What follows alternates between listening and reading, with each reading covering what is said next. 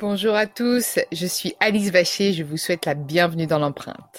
Nous allons essayer de comprendre ensemble comment les marques d'aujourd'hui s'engagent tout non pour notre planète. Chaque semaine, je reçois donc des start des PDG de grands groupes ou encore des directeurs de la RSE qui m'expliquent comment leur entreprise s'engage au quotidien pour porter une révolution de l'impact sur notre planète. Bonne écoute.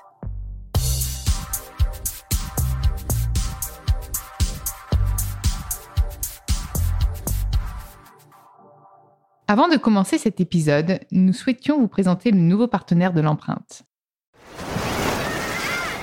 Hear that? Believe it or not, summer is just around the corner. Luckily, Armorall, America's most trusted auto appearance brand, has what your car needs to get that perfect summer shine. Plus, now through May 31st, we'll give you $5 for every 20 you spend on Armorall products. That means car wash pods, protectant, tire shine, you name it. Find out how to get your $5 rebate at armorall.com. Armorall, less work, more clean. Terms apply. Dans ce nouvel épisode de l'empreinte, j'ai l'immense plaisir d'accueillir Bertrand Picard, le fondateur, bon, il y a beaucoup, beaucoup, beaucoup, beaucoup de titres, mais le fondateur de Solar Impulse. Il est explorateur écolo, aéronaute, aviateur, médecin psychiatre, s'aventurier comme néologisme qui te caractérise, Bertrand. Je me trompe?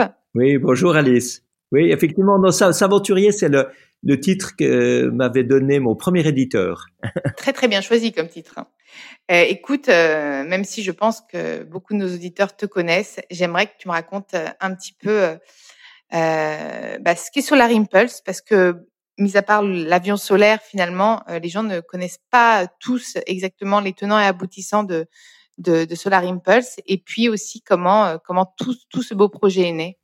Oui, eh bien écoute, Solar Impulse, c'est le résultat de tout ce qui me passionne, m'intéresse dans la vie et ce que j'ai envie de, de, de, laisser comme, comme contribution. En, fait, moi, je viens d'une famille d'explorateurs. Par conséquent, avec le grand-père qui était le premier homme dans la stratosphère, le père qui était le premier homme à toucher le fond de la, le fond de la fosse des Mariannes, c'est vrai que le monde des pionniers, des explorateurs, l'inconnu, la découverte, tout ça, ça m'a, captivé depuis toujours. Euh, mais en plus de ça, la protection de l'environnement, bien sûr également. Et en tant que médecin psychiatre, la qualité de vie, pour moi, c'est quelque chose de primordial à, à, à, promouvoir sur cette planète. Donc Solar Impulse, c'est le, le condensé de tout ça. C'est un avion solaire capable de voler jour et nuit sans carburant, un avion expérimental euh, qui a été construit par mon équipe et que j'ai fait voler autour du monde pour montrer que les technologies propres et les énergies renouvelables peuvent accomplir des buts a priori impossibles et encourager le maximum de gens possible à utiliser ces énergies renouvelables et ces technologies propres dans, dans leur vie de tous les jours, dans leurs entreprises et, et, si possible les politiciens les promouvoir davantage dans, dans leur pays. C'est super, ce tour de monde, c'était en 2015, je me trompe, non? Oui, 2015-2016, ça a été un peu plus long que ce qu'on imaginait. L'impossible, l'impossible prend toujours un peu plus de temps. et, euh, et je crois que ta prise de conscience, euh, ça s'est fait lorsque tu as fait d'abord un premier, euh, un premier vol en ballon. Alors, c'est là que tu as pris conscience de tout ça? Mais non, la, la conscience environnementale, je l'avais déjà avant. Quand, tu l'avais déjà. Comme mon père, ouais, comme mon père est descendu dans la fosse des Mariannes, c'était déjà pour montrer qu'il y avait de la vie, même au fond des, des océans, et qu'il fallait pas y jeter les déchets radioactifs. Euh, quand mon grand-père est monté dans la stratosphère, c'était pour montrer qu'on pouvait voler dans de l'air raréfié, en cabine pressurisée, et avoir moins de résistance, donc pouvoir voler avec moins de carburant. Donc j'ai toujours eu cette notion de l'efficience, de la protection de l'environnement, de l'écologie, etc. Mais alors, ce qui s'est passé quand j'ai fait le premier tour du monde en ballon, sans escale, avec Breitling Orbiter 3, c'était en 99, j'ai grillé euh, 3,7 tonnes de, de propane liquide. Et euh, il y avait 3,7 tonnes quand j'ai décollé. 20 jours après, après le tour de la planète complet, il restait 40 kilos. Et, et là, t'as pas eu peur? T'as pas eu peur à la fin de Mais justement, j'ai eu très peur de pas avoir assez de carburant pour terminer. C'était vraiment juste, juste. Et, et, je me suis dit que il fallait s'affranchir de la jauge de pétrole. Euh, et quand on dit euh, le ciel est la limite, c'est pas vrai. La limite, c'est le pétrole. Euh, la limite, c'est toutes ces énergies fossiles euh, qu'on utilise aujourd'hui de manière aberrante, en les gaspillant de manière inefficiente, en polluant la planète. Et c'est là que je me suis dit, ma, prochaine aventure, j'aimerais qu'elle soit sans carburant, totalement propre, pour montrer qu'on peut réécrire un nouveau cycle dans l'histoire de l'aviation. L'aviation a commencé en 1903 avec les frères Wright. Euh, elle a abouti à l'alunissage de deux êtres humains en 1969. Euh, truc extraordinaire qui a captivé l'humanité, mais maintenant il faut refaire un cycle avec des énergies renouvelables et sans pollution. Donc c'est comme ça que le rêve de Solar Impulse a commencé. C'est vraiment incroyable. Et en fait, aujourd'hui, enfin, Solar Impulse a pris un tout autre, euh, un tout autre angle, puisque euh, tu, tu, tu dis beaucoup qu'il faut des solutions financièrement rentables pour protéger l'environnement. Et donc, tu es là pour montrer qu'il n'y a pas, qu'il ne faut pas décorréler économie d'écologie. Oui, exactement. Alors ça, c'est mon côté psychiatre qui m'a appris que si on veut. tu peux peut-être me faire ma psychothérapie, en fait, là, en direct. Non, non, mais non, je veux pas faire ta psychothérapie à toi, Alice. J'aimerais faire la psychothérapie de beaucoup de dirigeants de ce monde. Et, mais pour ça, il faut apprendre à parler leur langage. Ça sert absolument à rien de parler de protection de l'environnement à un patron d'entreprise euh, qui a 50 000 salaires à payer à la fin de chaque mois ou à un chef d'État qui se trouve confronté à toute une série de forces euh, euh, en opposition les unes avec les autres et qui doit essayer de concilier. Euh, donc moi, ce que je fais, c'est que en parlant leur langage, je leur montre que la protection de l'environnement est une opportunité financière. C'est des nouveaux débouchés, euh, nouveaux débouchés euh, industriels, euh, financiers, économiques.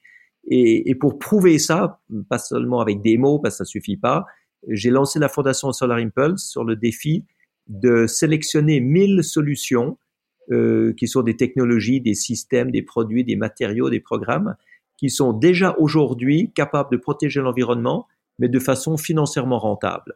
Et le but, c'est justement de les amener aux entreprises, aux industries, au monde politique, pour donner les outils de mettre en place des politiques environnementales et énergétiques beaucoup, beaucoup plus ambitieuses. Donc, ces mille solutions, en fait, elles sont permanentes ou parfois, du coup, il y en a qui, qui s'arrêtent, des partenariats qui s'arrêtent et tu en recherches de nouvelles? Non, alors ces, ces solutions, elles viennent de start-up ou de grandes entreprises. Euh, elles nous sont soumises et elles sont ensuite expertisées par un groupe de 400 experts euh, qui sont des spécialistes euh, qui travaillent bénévolement avec la Fondation Solar Impulse de manière à pouvoir labelliser ces solutions. Donc les solutions reçoivent le label Solar Impulse Efficient Solution. Et à partir de là, elles entrent dans le portfolio qu'on peut promouvoir parce qu'on sait qu'elles sont rentables, on sait qu'elles sont crédibles, on sait qu'elles protègent l'environnement. C'est génial et tu en as vu vraiment émerger et décoller euh, grâce à grâce à l'accompagnement de Solar Impulse? Ah bah oui, mais oui, mais aujourd'hui. Est-ce que tu as un exemple par exemple? Sur les sur les 1000 qu'on s'est donné comme but de trouver pour l'année prochaine, euh, on en a déjà 670. C'est déjà beaucoup. Et il y a un exemple. Oui, donc c'est parce que c'est 1000 par an. Euh, non, c'est 1000 en tout. Euh, mais quand on en aura 1000, on continuera à, à, prendre les meilleurs qui nous sont soumises, c'est sûr. Mm. Mais, mais tu vois, une jolie histoire de succès, euh, c'est le communiqué de France, le, pardon, le communiqué de presse d'Air France il y a quelques jours, euh, qui annonce que dans le cadre de ses opérations pour devenir une compagnie propre, Air France électrifie toutes ses opérations au sol grâce à trois sociétés qui sont justement labellisés par la Fondation Solar Impulse. Ah, c'est génial, tu fier. Euh, deux autres entreprises et Air France euh, marque nommément que ces entreprises sont labellisées par la Fondation Solar Impulse et, et ça, ça me fait extrêmement plaisir parce que euh, on, on, a on a poussé ces entreprises euh, dans le monde aéronautique parce qu'elles ont une place à jouer là pour montrer qu'on peut couper les, les réacteurs auxiliaires des avions dans les aéroports pour recharger les avions uniquement avec euh, l'électricité de l'aéroport, sans avoir une turbine qui fait génératrice d'électricité euh, quand l'avion est parqué, avec un système qui permet d'amener les avions au seuil de piste euh, en, tracteur électrique. C'est super important. il y a une start-up qui est utilisée par Transavia et qui va être utilisée par Air France aussi, c'est Skybreath. C'est un logiciel qui permet aux pilotes d'économiser à peu près 5% de leur carburant en fonction des procédures de vol. Ah, on a eu Alexandre Ferret de Open Airlines justement dans l'empreinte. Et eh ben voilà. Et eh bien voilà. Skybreath. Les belles synergies se Le logiciel de Open Airlines. Ouais. Donc, tout, tout, se retrouve. Mais tu vois, ce qui est extraordinaire, c'est un monde de technologie nouvelle, un monde de pionniers, un monde de gens bien intentionnés et passionnés. Et, et on met ce monde-là en interface avec le monde industriel et le monde politique Et parce que c'est rentable, parce qu'on n'est pas avec un discours écolo, utopiste de, de, de décroissance, etc., eh bien, les entreprises euh, sont d'accord de jouer le jeu et elles, s'ouvrent à, à, tous ces nouveaux produits, elles essaient de les intégrer, etc. Alors, bien sûr, il y a encore beaucoup à faire, mais je trouve que compte tenu euh, du fait qu'on a commencé il y a que deux ou trois ans, euh, avec la Fondation Solar Impulse, on a déjà des magnifiques histoires de succès. Oui, justement, tu as dû voir une accélération aussi de la demande des entreprises. Des entreprises et des régions et des pays. Euh, on a un partenariat magnifique euh, avec euh, la, la, région Grand Est. On est en train de conclure des partenariats avec d'autres régions de France. On en a conclu avec euh, la Wallonie, avec l'Écosse. c'est, on, on voit que que beaucoup d'hommes politiques et de femmes politiques maintenant sont en train de, de comprendre que la relance économique aujourd'hui, elle doit pas simplement être verte, elle doit être efficiente. Parce que c'est l'efficience dans l'énergie, l'efficience dans l'économie circulaire, l'efficience dans la production de nourriture, dans l'extraction de matières premières, qui permet des, économies, qui permet de, faire plus de profit, puisqu'on arrête de gaspiller. Et on a vécu jusqu'à maintenant dans une société de gaspillage absolument invraisemblable. Euh, c'est ça qui a détruit une grande partie de, de, de nos, euh, de notre milieu vital finalement. Et, et, il faut maintenant aller vers une efficience en utilisant les technologies qui, qui, qui sont possibles et, et qui existent aujourd'hui. Je trouve ça d'autant plus inspirant, notamment avec aussi cette crise que l'on a vécu, enfin que l'on vit toujours, cette crise du Covid euh, ou de la Covid, je crois d'ailleurs qu'on dit de la Covid. Euh, est-ce que tu penses qu'il va y avoir un monde de demain? Alors, il y aura un monde de demain, tout à fait. Maintenant, ce qu'il faut éviter, c'est que le monde de demain ressemble au monde de hier. Parce que le monde ouais. de hier, il faut quand même pas se voiler la face, c'était un monde qui était fragile. Il a suffi d'un petit virus pour le faire s'écrouler. Il était instable, il était polluant, il était inéquitable. Euh, il devenait de plus en plus dangereux. Euh, donc aujourd'hui, si c'est ça qu'on veut retrouver, euh, j'espère bien qu'il y aura suffisamment de, de mouvements contraires pour qu'on retourne pas en arrière, mais qu'on aille dans le futur. Euh, le monde du futur, c'est un monde où il doit y avoir beaucoup moins d'inégalités, parce que les inégalités sont non seulement moralement, inacceptables, mais aussi extrêmement dangereuses sur le plan sécuritaire. c'est un monde qui doit être beaucoup plus stable, euh, qui doit arrêter de délocaliser euh, une grande partie de nos besoins vitaux simplement pour gagner quelques centimes de plus euh, et par appât du gain, finalement, on fait faire trois fois le tour du monde à tous les produits qu'on consomme. Enfin, je caricature un tout petit peu parce que ça m'énerve. Pas tant que ça. Tu sais, pas tant que ça. Franchement, honnêtement, c'est triste à dire, mais tu ne caricatures pas tant que ça. Oui, mais c'est ça, c'est ça qui est grave.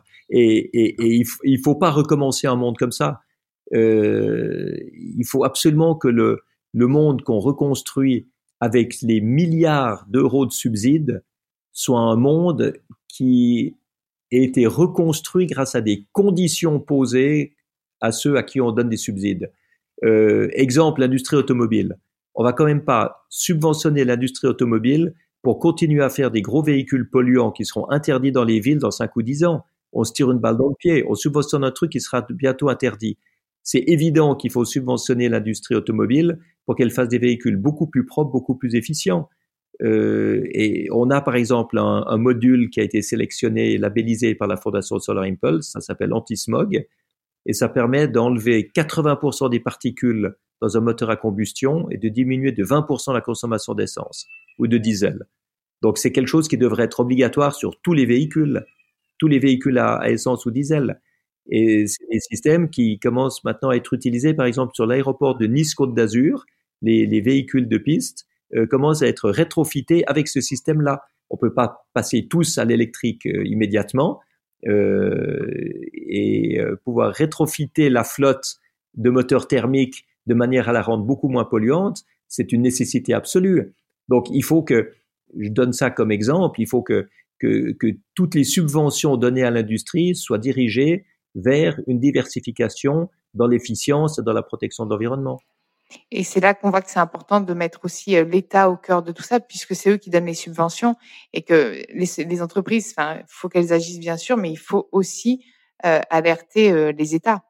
Mais complètement. Ce qui est intéressant, c'est qu'autrefois les États disaient on peut rien faire parce que les entreprises vont licencier, vont perdre des emplois, vont disparaître si on les force à devenir écologistes, écologiques.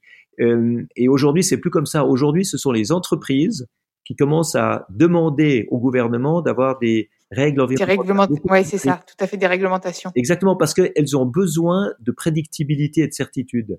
Ce qui est terrible pour une entreprise, c'est de pas savoir dans quelle direction investir. S'ils font des investissements puis que dans deux ans, le gouvernement met des règles plus strictes, ils sont perdus. Par conséquent, ils veulent savoir maintenant ce qui va se passer et eux, finalement, ils sont tout à fait d'accord d'être très écologiques. Ce qu'ils veulent pas, c'est la distorsion de concurrence où d'autres entreprises euh, vont être exemptées de, de, ces règles, ou alors qu'ils fassent beaucoup d'efforts au plan national, et puis que les frontières soient complètement perméables à des produits polluants euh, fabriqués dans des conditions inacceptables et qui viennent inonder le marché intérieur. C'est ça qui est pas normal. Mais est-ce que tu penses que toutes les entreprises sont égales face aux enjeux écologiques ou pas? Non, il y a des entreprises qui se sont spécialisées dans des euh, marchés extrêmement polluants et qui ont plus de peine à se diversifier. Mais quand je dis plus de peine, ça ne veut pas dire que ce soit impossible. Il y a un exemple magnifique avec Schlumberger. Schlumberger est une entreprise euh, internationale d'exploration et de forage pétrolier.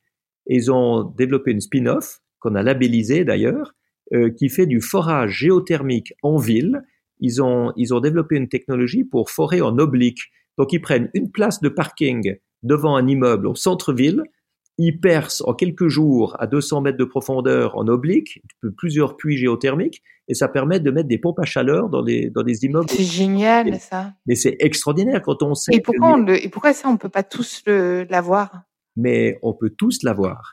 La seule chose, c'est la demande. Il faut que la demande vienne aussi du consommateur, en fait. Mais oui, mais le consommateur, euh, il se dit, mon chauffage au fuel, il est légal. Donc pourquoi est-ce que je changerais? Euh, l'exploitant du, du bâtiment dit mon bâtiment, il respecte les normes d'aujourd'hui. Donc pourquoi est-ce que je changerais? Donc c'est les normes qui doivent changer. Les normes doivent changer pour être beaucoup plus strictes, mais avec une possibilité d'amortir les investissements. Euh, par exemple, si un investissement permet de diviser par quatre la consommation énergétique d'un bâtiment, eh bien, il faut que celui qui fasse les travaux puisse en engranger la moitié et que les locataires puissent faire la moitié euh, d'économie sur leur facture d'énergie. Euh, mais ça doit pouvoir être répercuté pour être rentable. Donc, on retrouve l'efficience. Toute une série de, de nouvelles réglementations qui doivent être faites. Des réglementations, il n'en faut pas plus, il faut qu'elles évoluent. Il faut des nouvelles réglementations. Et, et ça, c'est pas évident parce qu'il y a quand même beaucoup, beaucoup de bureaucratie dans ce monde où le but est de faire durer le système le plus longtemps possible parce que c'est quand même plus, euh, plus facile et moins fatigant. Mais est-ce que tu, tu vois quand même que ça va dans le bon sens en ce moment ou pas? Euh, Dans les paroles, ça va dans le bon sens, dans les actions, pas du tout. En fait, on a presque l'impression que green is the new sexy maintenant et qu'il y en a plein qui aiment bien ce, voilà, euh, aller, suivre cette entre guillemets tendance, mais sans vraiment agir et agir en profondeur, alors qu'il y a plein de choses à faire. Mais tu sais, moi, j'aime pas tellement le green. Ouais, euh, je suis d'accord avec toi. Il est trop noté politiquement. Le, mm. vert aujourd'hui. C'est un parti politique. C'est un parti politique. Mm, et c'est un parti politique euh, qui prend des voix aux autres et par conséquent les autres commencent à résister et se battre finalement contre l'écologie de manière à pas donner des voix aux écologistes. Euh, c'est ça qui est, qui est une aberration politique. Moi j'aime mieux, moi j'aime mieux le clean que le green, donc le, le propre, l'efficient, euh, parce que ça, ça transcende tous les partis. Tu vois, les partis, aujourd'hui, il faut quand même voir une chose. Il y en a un qui défend l'écologie, il y en a un qui défend la solidarité, il y en a un qui défend la liberté d'entreprendre, et il y en a un qui défend la sécurité. Mais on a besoin des quatre. Ce sont quatre valeurs dont le citoyen a besoin. Mais il y a quatre partis qui portent chacun une de ces valeurs. Tu vas voter pour qui? Mais moi, je comprends les gens qui s'abstiennent. Ils savent plus pour qui voter parce qu'ils ont envie des quatre et ils trouvent pas un seul parti qui prône les quatre. C'est comme une chaise, si tu enlèves les trois autres, ça tombe. Oui. Ce qui est intéressant, c'est que Emmanuel Macron, avec la République en marche, a essayé de, de, de, réunir des valeurs de toute une série des partis. Euh, c'est difficile en France de changer euh, le fonctionnement des partis politiques euh, qui sont quand même très enracinés dans la tradition. Mais cette, cette volonté d'essayer de prendre ce qui, est de, ce qui est bon dans chaque parti pour le mettre dans un parti qui promeut toutes ces valeurs en même temps, L'intention est excellente. Maintenant, maintenant, il faut réussir. Maintenant, il faut réussir à le faire vraiment. C'est compliqué tout, tout, ça, ça reste compliqué. D'ailleurs, ça me fait penser que tu sais, en entreprise, depuis euh, depuis quelques années, on voit émerger des postes de direction de la RSE. Mais tu penses pas que finalement la responsabilité sociale et, sociale et environnementale, tu penses pas que finalement cette RSE devrait s'inclure dans tous les métiers? Mais bien sûr, mais, mais complètement. Plutôt que d'être complètement euh, délocalisé euh, à une entité unique, quoi. Ça doit pas être un faire-valoir pour une entreprise. Ça doit être quelqu'un qui est intégré au conseil d'administration pour s'assurer que tous les autres membres du conseil d'administration aient compris ce que c'est que la responsabilité sociale et environnementale. Mais surtout hmm. aujourd'hui, c'est la, c'est la meilleure manière d'attirer des talents euh, parce que les jeunes qui ont fini leurs études choisissent les entreprises dans lesquelles ils vont. C'est, c'est plus les entreprises qui les choisissent, c'est les jeunes qui choisissent ces entreprises.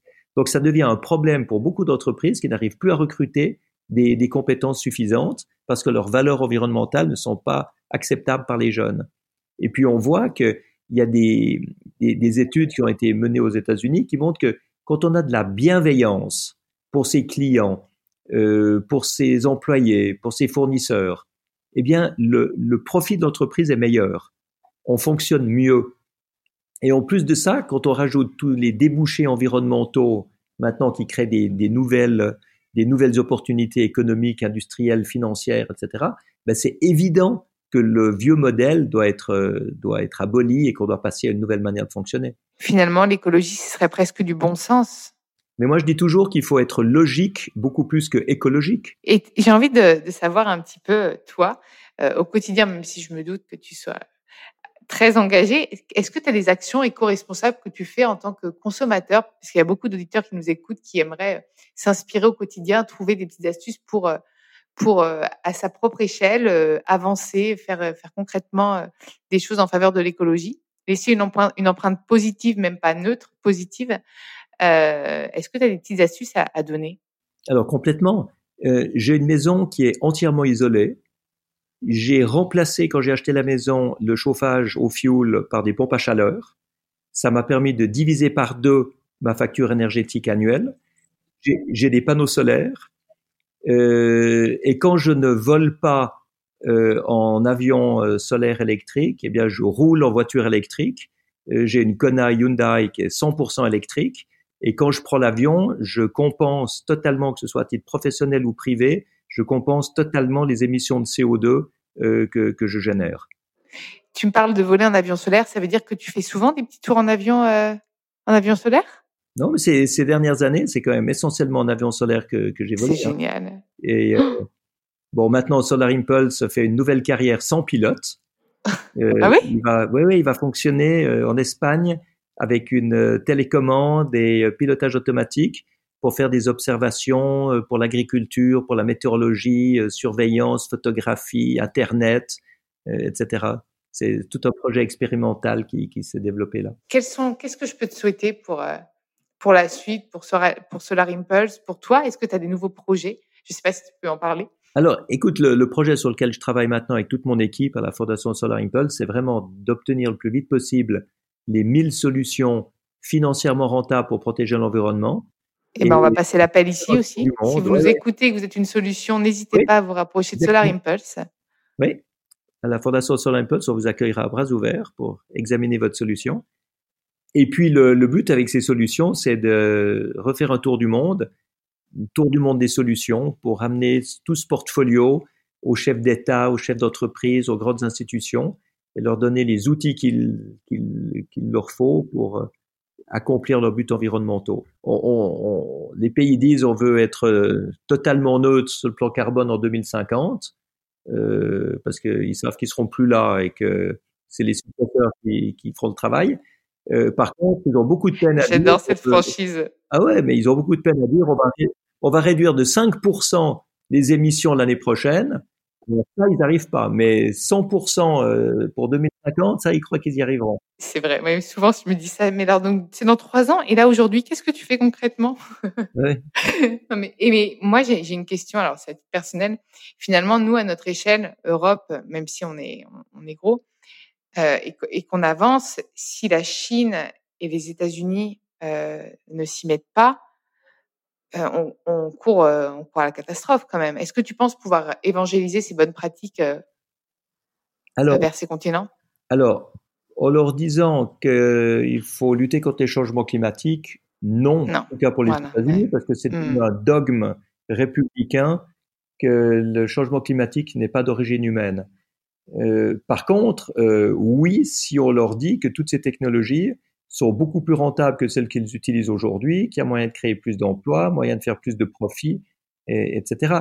Et, à ce niveau-là, la Chine l'a très bien compris. Rappelons quand même une chose, même si la Chine et les États-Unis continuent dans la voie dans laquelle ils sont aujourd'hui, euh, le Brésil aussi, mais l'Europe peut très bien devenir le premier continent neutre sur le plan carbone, et c'est pas ça qui, qui, va changer le monde euh, complètement, parce que les émissions de l'Europe euh, en CO2, c'est 9% de, de, de, ce qu'il y a dans la planète.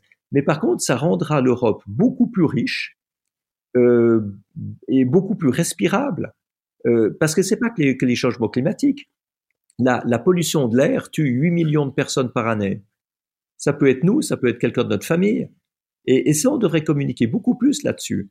On respire un air qui est toxique, on boit de l'eau euh, qui est empoisonnée par des tas de, de, de, produits chimiques dans les nappes phréatiques, on a de, des microplastiques dans les océans qui vont dans la viande du poisson qu'on mange, euh, et on a des toxiques euh, alimentaires, on a des, des, aberrations euh, dans les produits chimiques de conservation ou de fabrication industrielle de nourriture, euh, dans les pesticides, dans les engrais, etc. Mais, mais, mais, tout ça, il faut aussi en tenir compte si on veut une bonne qualité de vie. Tu es en train de réussir à me convaincre de lancer mon propre potager, là. Ah, mais moi, je l'ai déjà. hein. de tu l'as déjà? Ah, C'est mon rêve. Le résultat du confinement, c'est que j'ai fait mon potager je me dis que pour la prochaine pandémie, il faudrait que j'arrive à être autonome. J'adore. Et eh ben moi aussi, ça va être mon défi. Franchement, j'étais ravie, Bertrand, de t'avoir euh, dans l'empreinte. Euh, enfin, je pense que tu, ouais, tu inspires beaucoup de personnes et euh, et il faut qu'on se mobilise tous comme toi à encourager euh, cette dynamique, bien sûr, de ne pas décorréler économie euh, d'écologie et, et, parler efficience. Ça, c'est hyper important qu'en fait, c'est efficace, que l'on fait des économies. Souvent, j'ai aussi des remarques euh, de personnes qui me disent, oui, mais moi, d'abord, j'essaie de nourrir ma famille. L'écologie, on verra après. Mais si tu sais que tu vas manger local de saison, ça coûtera moins cher, ce sera en circuit court et du coup, tu fais des économies. Donc finalement, ce que ce qu'on disait ensemble, c'est que l'écologie, ça reste aussi du bon sens. Mais, mais complètement. Mais nourrir sa famille, c'est totalement primordial. Mais on veut la nourrir avec quoi? Avec des saloperies qui viennent de l'autre bout du monde, ou bien des choses qui sont faites avec euh, raison, euh, mesure et qualité. En tout cas, merci beaucoup euh, Bertrand. merci à vous d'avoir écouté l'empreinte. Vous pouvez retrouver tous les épisodes sur Podinstall, Deezer, Spotify et toutes les applications de podcast. N'hésitez pas à liker, partager et commenter le podcast. Et proposez-moi des profils tout aussi inspirants que Bertrand Picard. Franchement, j'étais ravie de l'avoir dans l'empreinte. Bonne écoute. Merci de l'invitation, Alice.